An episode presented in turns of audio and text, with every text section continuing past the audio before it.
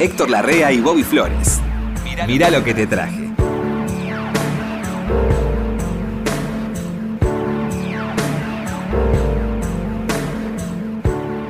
Ay, Héctor, ya estamos al aire. Qué emoción me da. Flores, qué bueno encontrarme con Ud. Siga el libreto, Héctor, porque por algo nuestra producción nos hace un libreto, durante toda la semana nos está escribiendo el texto y usted se ha salteado un renglón. Toda la semana me acordé que me dijiste Ud y me acordé de todas las cosas que me leía mi madre cuando yo recién cobraba algún entendimiento. Ud y Uds, u- ustedes. Uds. ¿Sabes por qué era eso? ¿Por? Por, ejemplo, decían lo- lo- los muñequitos de los dibujos, ¿Animados? No animados, los... los- Ah, los que estaban en la Le historieta. llamábamos chistes. La historieta. En realidad eran historietas. Y decían, hurra, tal cosa. Hurra. ¿Sabes por qué era eso? ¿Por qué? Porque se traducía en México. En México. Claro. Entonces, por ejemplo, la- la- lo que yo leía un poco más grande, que era la Superman, Ah. Sí. se llamaba Superhombre. Superhombre. Traducían todo, Super, traducían claro. todo. Que Estaba bien en realidad. ¿Sí? Pe- claro, pero en cuanto al sonido no tenía nada que ver. El sonido No. es Superman. ¿A usted le gustan las películas dobladas? No, pero no tengo otro remedio. ¿Qué hago? ¿Cómo- ¿Por qué? Yo, porque yo no entiendo inglés. Ah, vos decís dobladas, no con subtítulos. Dobladas. No, no me gustan. Con subtítulos es una cosa. Con subtítulos es una cosa. Sí, te interpreté mal. Sí, sí. Con subtítulos es una cosa. ¿Vio? Ese, porque no, porque Pero hay- dobladas. Y sí, hay que encontrar uno que tenga la voz de Woody Allen y doblarlo a la velocidad que habla Woody Allen y con la Claro, por ¿Vio? ejemplo. por Sí, sí. es un bueno con la ahora lo que usted llamaba chistes que eran en mi época historietas Sí. y ahora son cómics Y ahora son- que vuelven. Fíjate cómo va cambiando, ¿no? La cultura. Sí, pero no cambia el- el- eso iba, Y el no lenguaje cambia. el- sí, pero el Cambia el lenguaje. El lenguaje y la impresión, ahora hay unos dibujos que son Sí. Yo de- venían con fotolitos los que leía yo, que eran puntitos, eran la, la piel hecha con puntitos rosa que daba una imagen así, un rosa sí, pálido, sí, ¿sí? sí, sí. Hoy tienen una impresión que parecen películas directamente. Pero cómo se pega eso a la infancia de uno. Me llama A la, primera infancia. Bueno, mi hijo está ahora, la agarró, la del cómic, empezó, y, y me di cuenta que no cambia eso. El disco cambia, el disco pasó del vinilo al CD, del- las películas cambian. Cambian las que- técnicas. Cambian las El técnicas. otro día estaba viendo Disney. Sí. Eh, Mickey. Mickey. Mickey, Pato Donald, esos Sí, que- los millones de años, los nuevos, son una maravilla. Son una maravilla, sí, sí. Una humanidad tienen. Sí, tienen, tienen expresión las Sí. ¿Cómo Bueno. será eso? Ahí ya, Sí. yo por lo menos no sé nada, no tengo la menor idea. No, pero lo que le quería decir también es que la historieta no cambia No. el formato. Eso no cambia. El libro y la historieta no cambian. No. Son dos tapas hacia adentro lleno de hoja con letras. Sí, y esto, sí, sí, eh, sí. dos tapas duras adentro lleno de eh, dibujito con el globito arriba, ¿sí? Cuando grita se le hace la letra más negrita, más... Eso está igual, eso se sostiene con el tiempo. Yo leía Patorucito y, y no eran completas. Horizontales eran. No, Patorucito era el, el tamaño. Ah, ¿sí? Sí. Paturuzú era Ah, Patrusú era horizontal. Sí, que lo leían los más grandes. Sí. Los más chicos leíamos Patorucito.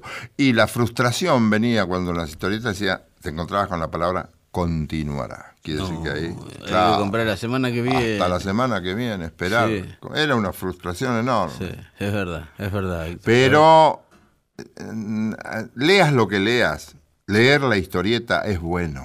Sí. Siempre leer algo Claro. es bueno, que los chicos se Claro. acostumbren a leer. Y empiezan a intercambiar entre ellos. Uno Sí, le trae Superman y el otro. Mirá lo que me trajo este. El hombre halcón, me dijo. Claro, le dije, el hombre halcón. El Bueno, hombre halcón. Él no lo conocía, todavía no había llegado el hombre halcón. Que hoy ya tiene como una turbina en el ala. Ya tiene una velocidad que persigue un cohete. Mira vos. Eh, sí, sí. Aparte de todo esto, ¿trajiste algo para escuchar? Ay, me olvidé todo, no, Héctor, mire. Tengo, hoy, hoy, te- hoy, lo, hoy lo sorprendo, ¿eh? A ver, Hoy le voy a poner un 7 atrás de otro, mire. a ver. Eh, vamos a empezar con un señor.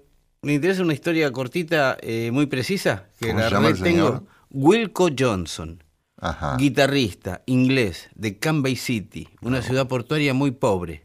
¿sí? No nació en Londres y esto. Este pibe, este se fue a la India antes de ser famoso. Salió de la secundaria y se fue a la India. Vio que era un viaje que en los 60 es de aquella época, ¿no? En los 60. Está hasta hoy, este es el nuevo Hubo disco. como cierta costumbre. Sí. Eh, muchos chicos ingleses iban a la India porque aparte no, no pagaban nada, porque como era medio una colonia de ellos, podían estudiar allá y todo eso. Aparte los Beatles, ¿no? Que Los Beatles después fueron. mucho sí, ahí. sí, después fueron los Beatles. Después este fue antes. O sea, los Beatles fueron parte de una camada de jóvenes que tomaron la India como una tierra media prometida. Sí. Wilco después arma una banda de rock. Y era muy buen guitarrista, con un estilo único. Estoy hablando fines de los 60. Cuando se muere Brian Jones, el primer guitarrista que se muere de los Stones, este fue el primero que probaron. Que alguien le dijo, probá este pibe, le dijeron a Mick Jagger. Y no lo quiso Keith Richards porque dice, está muy loco. Usted imagínese que para que Keith Richards le diga a alguien en el 69 que estaba muy loco, mire de quién estoy hablando. ¿eh? Después arma una banda en los 70 que se llama Doctor Feelgood. Genial. En cuanto tienen un éxito descomunal, este se va. Se va con Ian Dury, que era un muchacho que había tenido polio, que era punk. Ya estoy hablando de esa época, ¿sí? Bueno, actúa, actúa en el señor de, en el en Game of Thrones, el juego de los tronos. ¿Vio esta serie que estuvo tan de moda hace un par de años atrás? Este era uno de los malos, actor también. Le voy a contar una particularidad de este hombre. En noviembre del 2013, ¿sí? Noviembre del 2013 le diagnostican un cáncer. Y le dice el médico, te morís. Sí, sí, te morís. Ya no, no tenés nada que hacer. ¿Pero lo dijo en cuánto tiempo? En cualquier momento. Ah, En no. cualquier momento te morís. Sí. ¿Sí? Bueno, él dijo, ok, que me agarre tocando, busca a dos de sus viejos camaradas, arma un trío y empieza a tocar. Empieza Eso a es amar la música y se cura. ¿no me- se curó. Este disco es de la semana pasada. ¡Ah! Glorioso. Tiene lo que 74 años el hombre. Está- Glorioso. Lo curó la música. yo creo, Sí, ¿cómo él no? dice, ¿Él dice? él dice, cuando yo salí a tocar, me di cuenta que tenía, todavía tenía tanto para tocar, Sí, que, me olvidé que me tenía que morir. Y andás a ver lo que generaba el organismo en ese caso. Acá lo tiene. De bueno, ¿no? Todo esto está comprobado, lo puede googlear. Así como el organismo generó lo malo, después generó lo bueno. Sí, y a través de la música el tipo canalizó todo y tiene una energía para tocar. Y hay un movimiento químico. Cuando Sí. un tipo se entrega de esa manera, la química se mueve. Vio que acá al lado está National Rock. Sí, señor. Vio que recién entró un hippie de eso de National Rock. Sí. Que me dijo, ¿sabés qué voy a pasar hoy? Wilco Johnson me dijo. Y yo le dije, yo ya lo tengo hace una semana. Mirá vos. ¿Quiere escucharlo? Sí, claro. Wilco Johnson.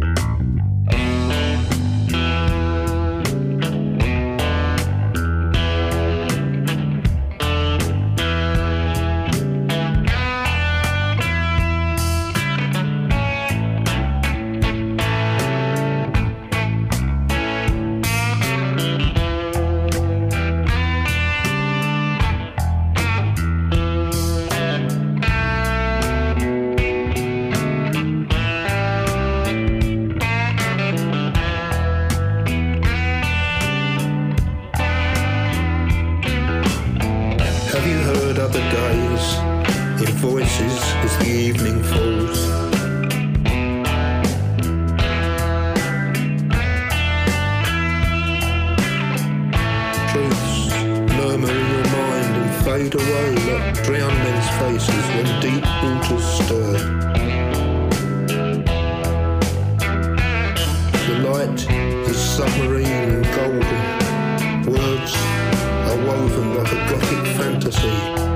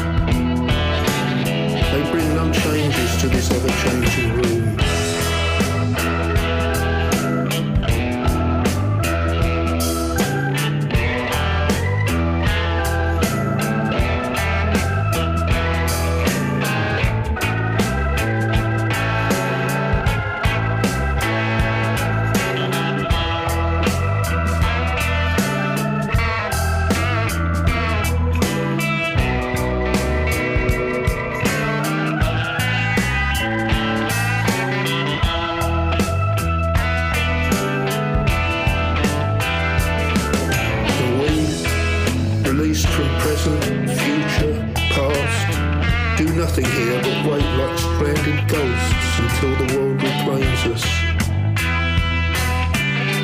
He who came, well, nothing he remembers, but at least recalls rich colours and a hunting beast.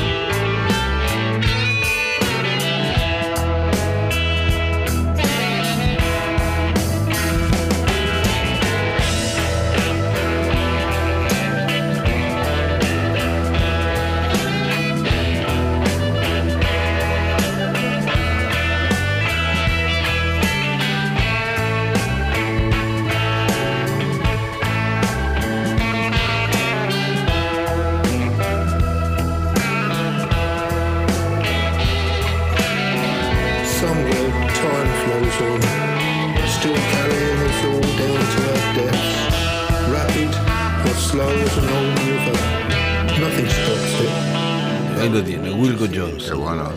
¿Vio? They bring no changes to this ever-changing room. Mi perro, cuando yo era, tenía 14, me regalan un perro. Mi padre trae un perro.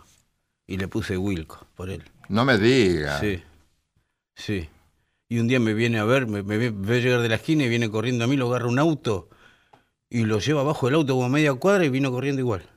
Pobrecito. Sí, sí, el perro de goma. Sí, sí, el mejor perro que tuve. Wilco se llamaba. A ver si ubicamos este personaje. ¿Cómo no? Se trata de. Tienen. Dicen en, en- Lo googleé y dice en Google lo que encontré que tiene 100 discos. Tiene 150 y pico de discos grabados. Mire. Recibió cinco premios Grammy. Doctorados de varias universidades. Ya te vas dando cuenta quién puede ser. Bob Dylan. Le llaman. No, no. Es norteamericano Mm. de familia puertorriqueña.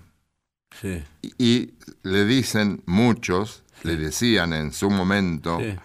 entre otras cosas, el rey del mambo, Tito Puente. Tito Puente. Tito Puente. Qué Yo no, no creo que haya, no sé, a lo mejor hay Puente. este, mm, eh, gente que en su especialidad lo iguala, puede ser, puede ser. Pero qué lindo es escuchar a Tito Puente. Mm. Sí. ¿Cómo componía Tito Puente? Cómo componía Tito Era gran arreglador, Sí, además. por eso, sí, sí. ¿Sabías eso? Sí, no? sí, sí, Tito Puente. sí. Siendo un percusionista, este, arreglaba para cualquier instrumento porque conocía cualquier cosa. Él quería ser bailarín. Ah, sí. Sí, Como Billie Holiday. sí, pero se accidentó, se, se rompió un tobillo mal. Sí. en un accidente eh, con una bicicleta. Pero. Pobre. Entonces deja de lado la aspiración de ser bailarín y se dedica a la música. Claro, el baile, yo lo vi en vivo, Tito. Él, él tiene un. Yo también lo vi en vivo. Tiene una, tenía una movilidad, sí. para ser percusionista tenía bastante show. Pero además, ¿viste la alegría con que tocaba? Sí, y sí. Qué cosa extraordinaria. Además, todos los grandes directores querían en algún disco tocar con él. Que él, si había algo percusivo, Sí. que tuviera color eh, latinoamericano, color cubano, este, lo llamaban Tito Puente. Gran arreglador, por otro. Ah, ya lo dijimos. Sí, Gran arreglador. Además tenía en vivo lo que se llama la jaula de percusión, Sí. que se- le cambiaban la jaula dos o tres veces por, por recital porque tenía jaulas enteras armadas que tienen todos los chirimolos colgados ahí. Los, La noche que lo vi yo, que fue en Nueva York, este, eh, en- Tenía mucho que ver la actuación con las fotografías que yo había visto, que él parece poseído por momentos. Sí, sí, sí, sí, bueno, sí. Y se- vive con enorme alegría al disfrutar de la música. Un poco lo que hablábamos hoy Claro. del muchacho que se curó del cáncer, ¿no? De Wilson. Y sí, ¿por qué no? Yo creo en el valor terapéutico de la de música. la música, Está pero comprobado. desde luego, desde luego. Sí. A él lo admiraba mucho Dizzy Gillespie, lo quería mucho Lionel Hampton. Santana, Prince. Santana. Santana le hizo... Oye, ¿cómo va? Oye, ¿cómo va? Lo hizo surgir Santana. Sí, sí. Para la generación mía, sí, por lo menos. Ahí Claro. conocí- de ahí No, no, no, conocimos- es que se hizo famoso Ah, con Santana, ¿eh? claro, claro. Eso está absolutamente comprobado. Ah, ah. Y el mismo Tito Puente en algunas notas lo ha dicho. Sí, pero Santana aparte lo adoraba, le, le robaba Sí, directamente sí, la línea de percusión. Sí, ¿eh? sí, sí, sí. Bueno, te traje un, un- un disco que Mm. se llama Fiesta con Puente. No es demasiado conocido, pero tiene una sutileza. En vivo es. No, no, no es en estudio. Pero es un disco raro que para mí es raro porque, ¿sabés lo único que tiene de muy conocido? Que no lo vamos a escuchar Ah, ahora. El Pata Pata. ¿Te Ah, acordás del Pata Miriam Pata? Makeba. Sí, Miriam Makiba. Pero lo que te quiero hacer escuchar es Fiesta con Puente, Sí. que es, es, el, es la canción que cierra. Ah, una canción de Fiesta con Puente. Sí, Fiesta con Puente es el tema. Claro, claro, sí, le daba, le daba título al disco. Le daba título al disco. Fiesta con Puente Sí. cierra el disco. Me imagino. Y a mí me parece, francamente, Sí. una maravilla.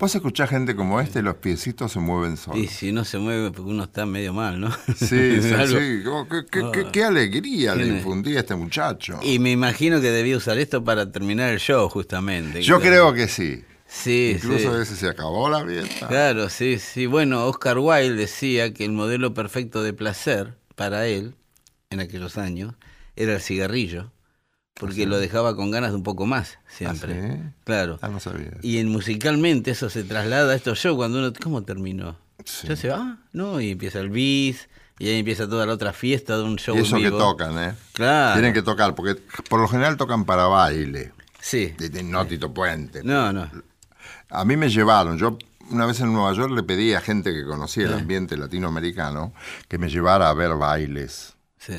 Y eh, la gente que baila, la- todos los latinoamericanos, los argentinos no, pero los latinoamericanos les gustan los temas largos para bailar mucho. sí. Entonces por eso nace el soneo, los temas de 6, 7 Claro. minutos. Yo no sé cómo se arreglarían en la época de los discos de 3 minutos. Francamente. No, Claro, sí, bueno, bueno, ahí se inventó el DJ que pegaba las canciones, ¿no? Pegaba las canciones. Bueno, Sí, pero era, eran, son, son todos temas, to- todos temas largos. Está muy bien. Y tienen que tocar, ¿eh? Y hay que yo bailar, ve- veía ese- esos bailes que yo he ido a verlos porque Sí. es una experiencia ver esos Mm. bailes de latinos en Nueva York, ¿no? Y era, era un espectáculo aparte verlos bailar. ¿Cómo Sí. se, es, es como para el que baila tango cuando baila tango. Claro. Se, se- se mete dentro del baile. ¿Sabe dónde vi en Nueva York? Yo una pista gigante en el Central Park. Ah, sí. Un domingo cerraron una pega, el Central Park gigante, cerraron Sí. así como una pista grande alrededor de una laguna que hay, una lagunita que hay ahí, un lago, y mete a meter parejas a bailar. Salsa, rumba, todo Viste que bailan horas, Horas, y horas sí, y horas. horas. Y están dentro de la danza. Sí, sí, se copan y no salen de ahí. se ¿no? copan, Sí. Bueno, ¿Qué trajiste? Flor? Editor, Brasil. Brasil, tierra musical. Eh, Si las hay. Si las hay. Esto que le traje es una. es muy curioso todo. Eh, se llaman tribu de ya. Ya, el ya. En, en Brasil el ya es el té. Cuando te pide un té, es un ya. Ajá. Me El ya también en Jamaica es el dios creador. Cuando hablan del ya, Forever Loving Ya, todas esas canciones, el ya es el, el dios de ellos, de los rastafaris. Estos se llaman tribu de ya. Se conocieron en un lugar que es San Luis, Sao Luis, que yo supongo que es por el norte. Son, eran, se conocieron, ¿sabe dónde estos muchachos? Los tribus de ya en la escuela de ciegos. Son ciegos. Los cuatro integrantes originales de Tribu de Ya son ciegos. Consiguen un cantante que no es ciego, es tuerto. Le falta un ojo solo ese.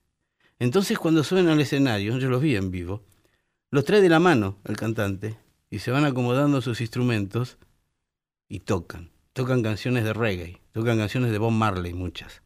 ¿Le interesa? Pero claro, qué extraordinario además, Sí. ¿no? Que, fu- que- hemos hablado de la ceguera Sí. a través de, el- el- yo creo que el ciego más famoso, Ray Charles, Ray Charles. Stevie Wonder. Sí, pero yo particularmente, la vez pasada te, conversaba acerca de Ray Charles, Ray Charles. la admiración que me genera Claro. que el ciego venza todas esas dificultades y se entregue al arte. Sí. Bueno, la música. Otra vez la Otra vez la música. Otra vez la música. Estos, usted los escucha, los ve, usted los ve. Sí, a mí me claro. llama la atención poderosamente que ellos no saben cómo es Bob Marley. ¿No lo vieron? Sí, pero hay una, un Ay, sí. Sentido. Es- ¿Quiere ese sentido que no Sí. reemplaza, pero que les hace ver cosas Sí. que nosotros no Que vemos. nosotros no vemos. ¿Quiere escucharlos? Sí, claro. Tribu de Ya en Pero vivo. claro. Vamos.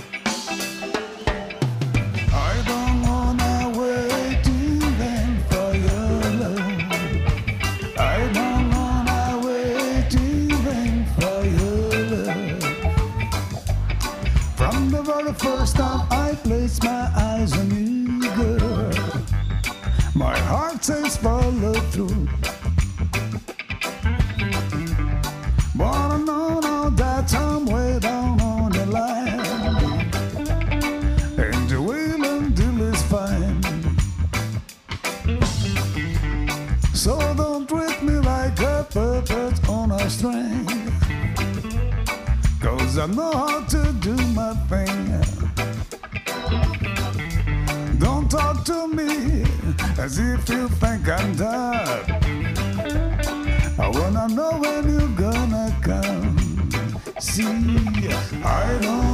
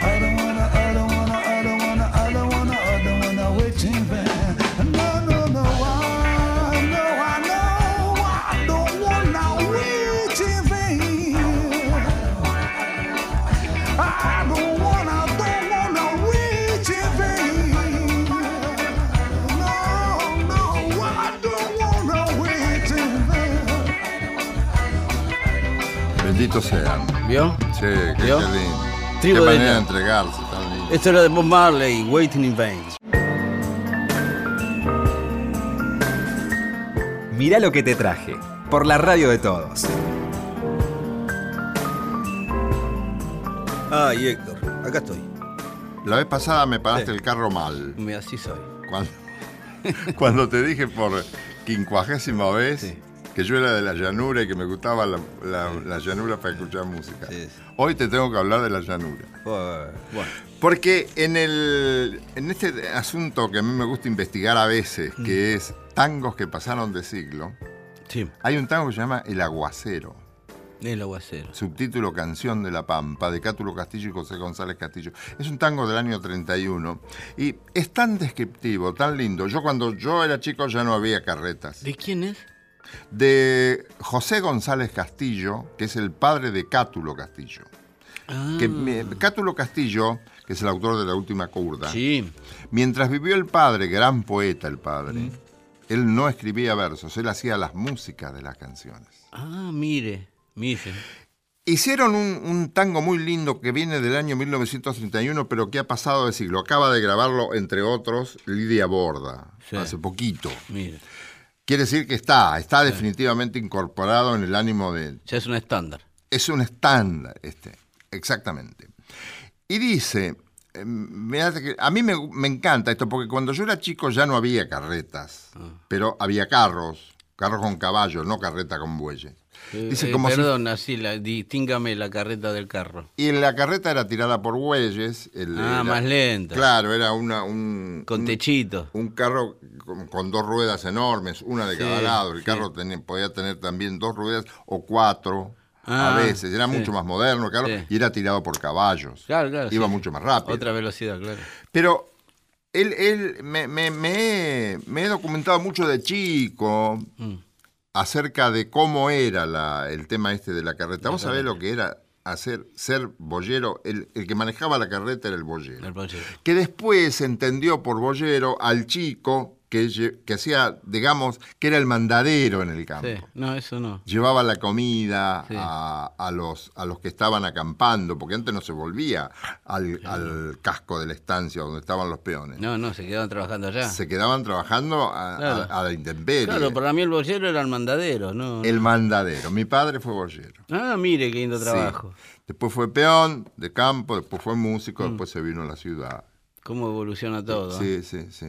Era un hombre con inquietudes, ¿no? Sí. Y mm, El aguacero Sí.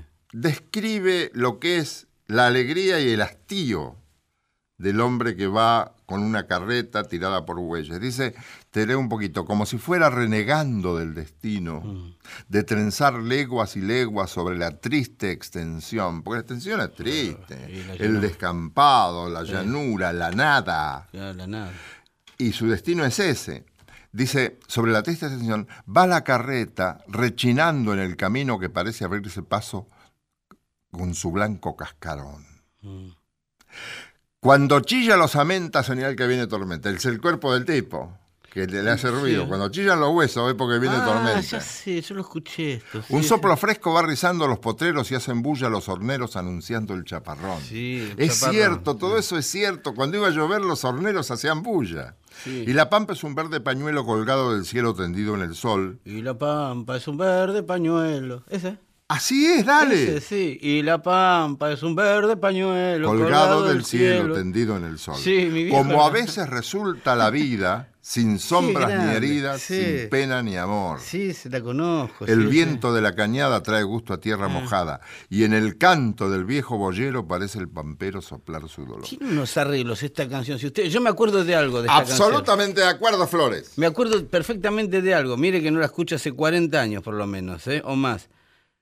Eh, cuando chilla la osamenta, señor que viene tormenta, es un puente musical que no se usaba hasta ese momento. No. Y mi viejo siempre me lo marcaba, me decía, mirá cómo vuelven ahora la melodía. Sí, sí, sí, sí, Sí, sí. sí, genial. Cuando chilla los amenta, señal que viene tormenta. Un está- soplo fresco va rezando los potreros y hace bulla los horneros, anunciando el chaparrón. Hermosa, hermosa. sí. Em, luego dice Langaná y viejo buey, lomo overo, callado Sí. a parcero de un mismo penar. Sí, Termina siendo amigo del buey, Sí, el, el sí, boyero. obvio, sí. ¿Dónde, dónde, ¿A dónde irás, buey overo?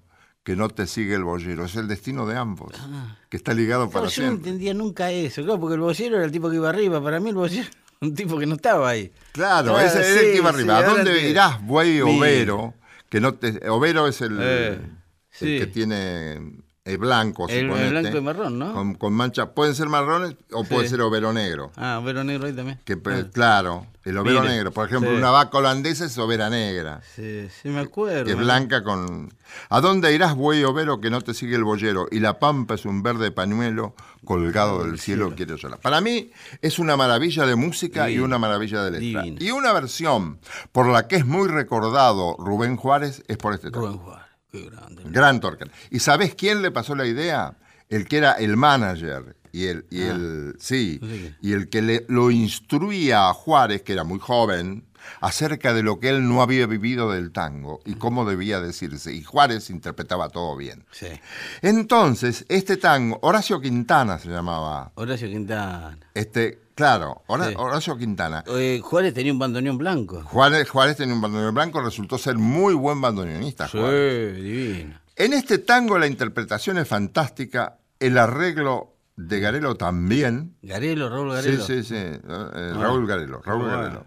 Y El Aguacero es una de las grandes canciones que definitivamente, viejo, pasaron de siglo. Mire. ¿Querés que la escuchemos? Hace 40 años no la escucho, por lo menos. Enhorabuena. Sí, vamos.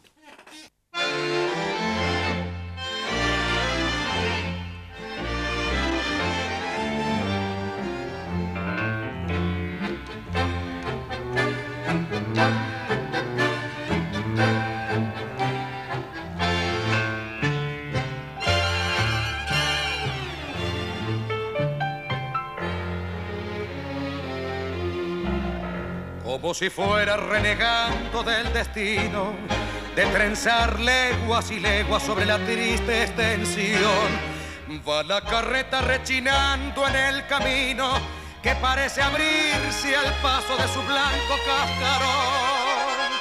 Cuando chilla la osamenta, señal que viene tormenta, un soplo fresco va rizando los potreros y hacen los horneros anunciando el chaparrón. Y la pampa es un verde pañuelo colgando del cielo tendido en el sol. Como a veces se muestra la vida sin sombra ni herida, sin pena ni amor. viento de la cañada trae gusto a tierra mojada y en el canto del viejo boyero parece el pampero soplar su dolor. Se ha desatado de repente la tormenta y es la lluvia una cortina tendida en la inmensidad. Mientras los bueyes en la senda polvorienta dan soplidos de contento como con ganas de andar. Bien aiga el canto del tero que saluda al aguacero. Ya no es tan triste la tristeza del camino y en el vértigo el boyero siente ganas de cantar. Langanay, viejo buey, lomo vero, casado a parcero de un mismo penar. Igual yugo nos ata al camino, pesado destino de andar y de andar. ¿A dónde irás, buey overo? Que no te siga el boyero. Y la pampa es un verde pañuelo tirado en el suelo que quiere llorar. Me gustaría acotar algo. ¿Sí?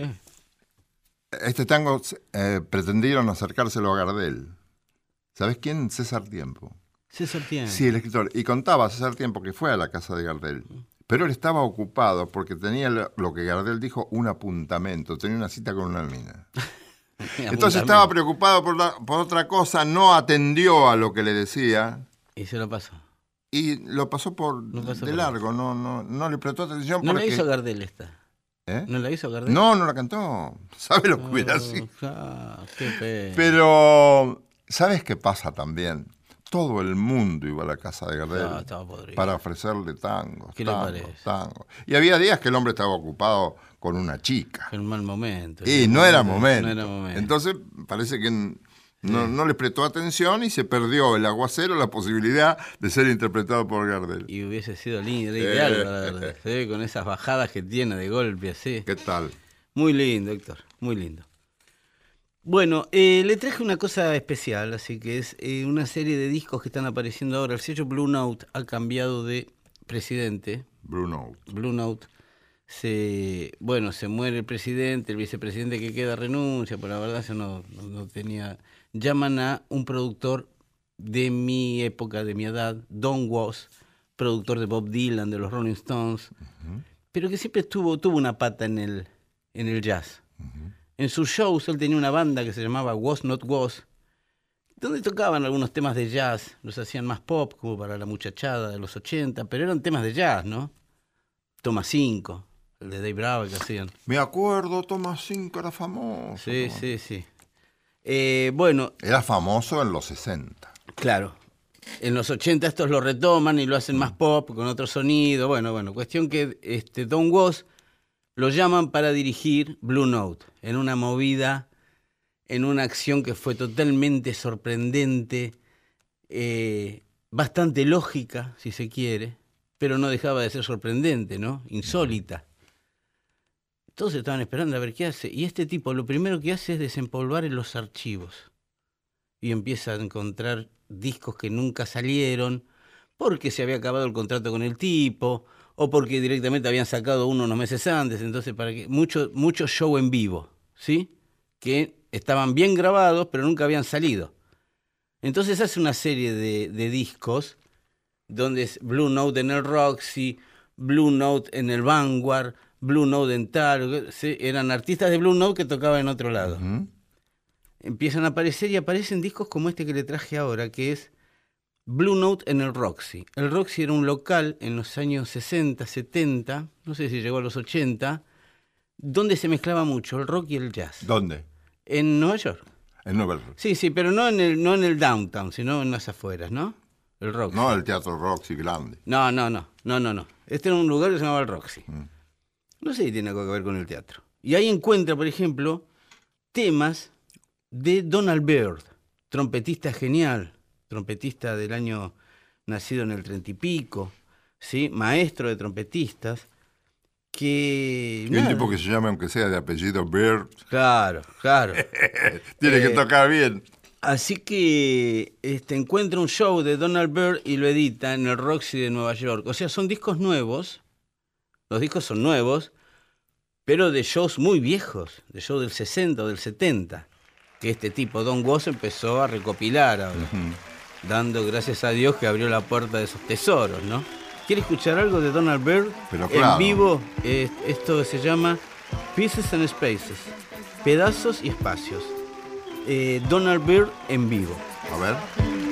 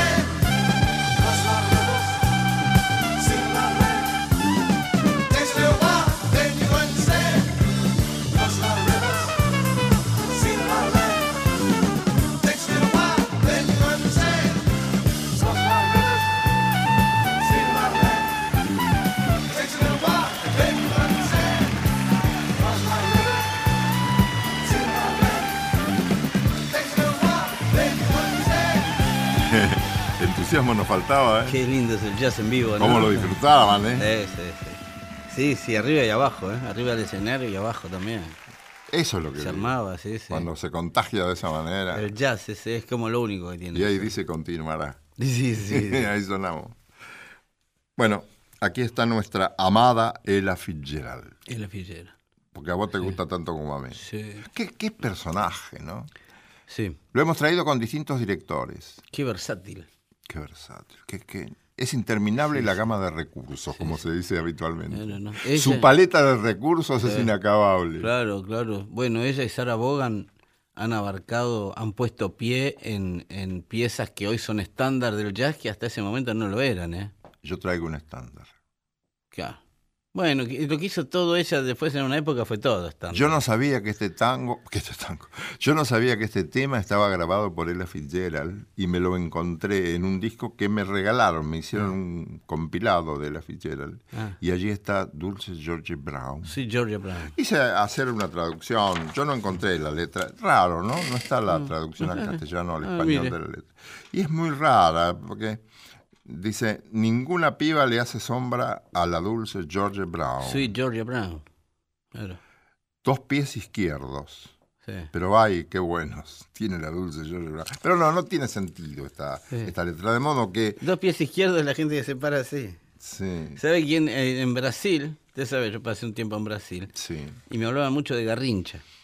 ¿Sí? ¿Por Garrincha. qué? Porque estaba en un lugar donde había nacido Garrincha, o estaba, había estado Garrincha ahí, en Niterói. Entonces hablaba mucho de Garrincha. Y me decían lo- los que lo habían visto jugar, yo no lo vi jugar a Garrincha, ¿no? Los que lo vieron jugar era que lo que tenía Garrincha era que pies tenía dos pies derechos. Dos pies derechos. Y me mostraban fotos, el tipo se paraba así, entonces cuando encaraba para, para eludir jugador, era raro, como era que ponía el cuerpo raro. Sí, pasa eso. Bueno, esta Georgia, George Brown tenía eh, dos pies izquierdos. sí, sí, bailaba raro. Todos suspiran y quieren llorar por la dulce George Brown. Mire qué linda. Te diré por qué, sabes que no miento, no mucho. Se ha dicho que los mata cuando llega a la ciudad. Desde que llegó es escandaloso como los calma. Los tipos que no consiguió son los tipos que no conoció. Epa. Georgia, Georgia la reclamó, Georgia la nombró a la dulce George Brown. Eh, mire, generar esa canción, ¿no? Lo que habrá sido la Generar chica. esta canción. Sí, y sí. la relaciona con Georgia, con el estado de Con el Georgia. estado de Georgia, muy Sí. musical. Sí, es muy musical. Además, lo que demuestra acá este, Ella Fitzgerald es siempre novedoso, porque ella hace cosas que son verdaderas hazañas vocales, Sí. Sí, sí. pero siempre es distinto. Por lo menos yo la escucho distinto. Y canta con trío, quinteto, noneta, orquesta, big band, lo que sea. Un guitarrista, un tipo Sí. que toca dos palitos. Sí, sí, sí. Ella hace cualquier cosa. Cualquier acá cosa. está, acá me interesó porque está con nuestro admirado Count Basie. Count Basie, qué Viejo y glorioso. Sí, ¿Querés sí. escucharlo? ¿Cómo no? ¿Cómo no? No galmaid has got a shaded on sweet Georgia Brown.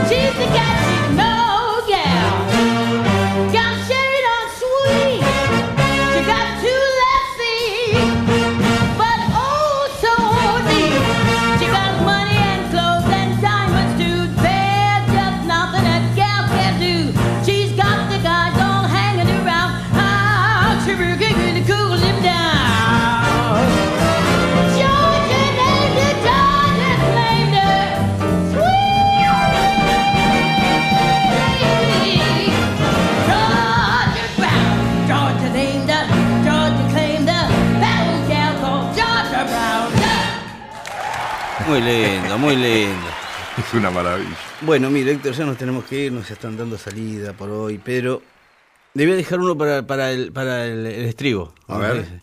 Ventura Highway de América, América, una banda inglesa producida, ¿sabe? Fue la primera producción que hizo George Martin cuando terminan los Beatles. No me digas. Agarra a estos pibes y le dice, a ver, vengan ustedes que tocan bien. Sabía algo, ¿eh? Américas eran tres, quedan dos, ¿sí? Se volvieron a juntar y hacen sus grandes éxitos otra vez. Ojalá los tengamos en Buenos Aires un día. Ojalá, amigo. ¿Te interesa? América. Esto es como lo último de América, ¿eh? Ventura Highway. Dale. chewing on a piece of grass, walking down the road. Tell me how long you gonna stay here, Joe. Some people say that this town don't look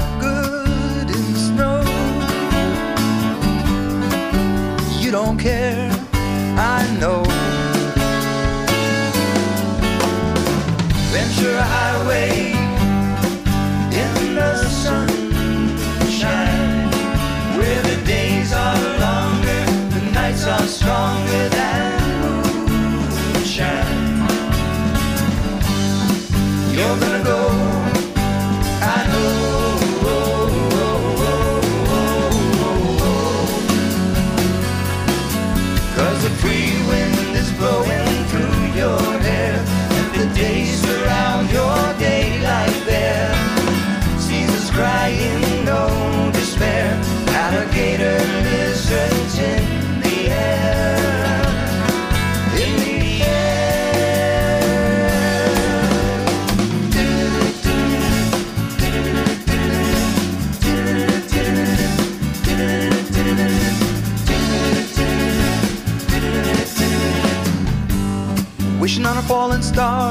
watching for the early train. Sorry, boy, but I've been hit by purple rain. Oh, come on, Joe. You could always change your name. Thanks a lot, son, just the same. Ventura Highway in the sunshine, where the days are longer, the nights are stronger than moonshine. You're gonna go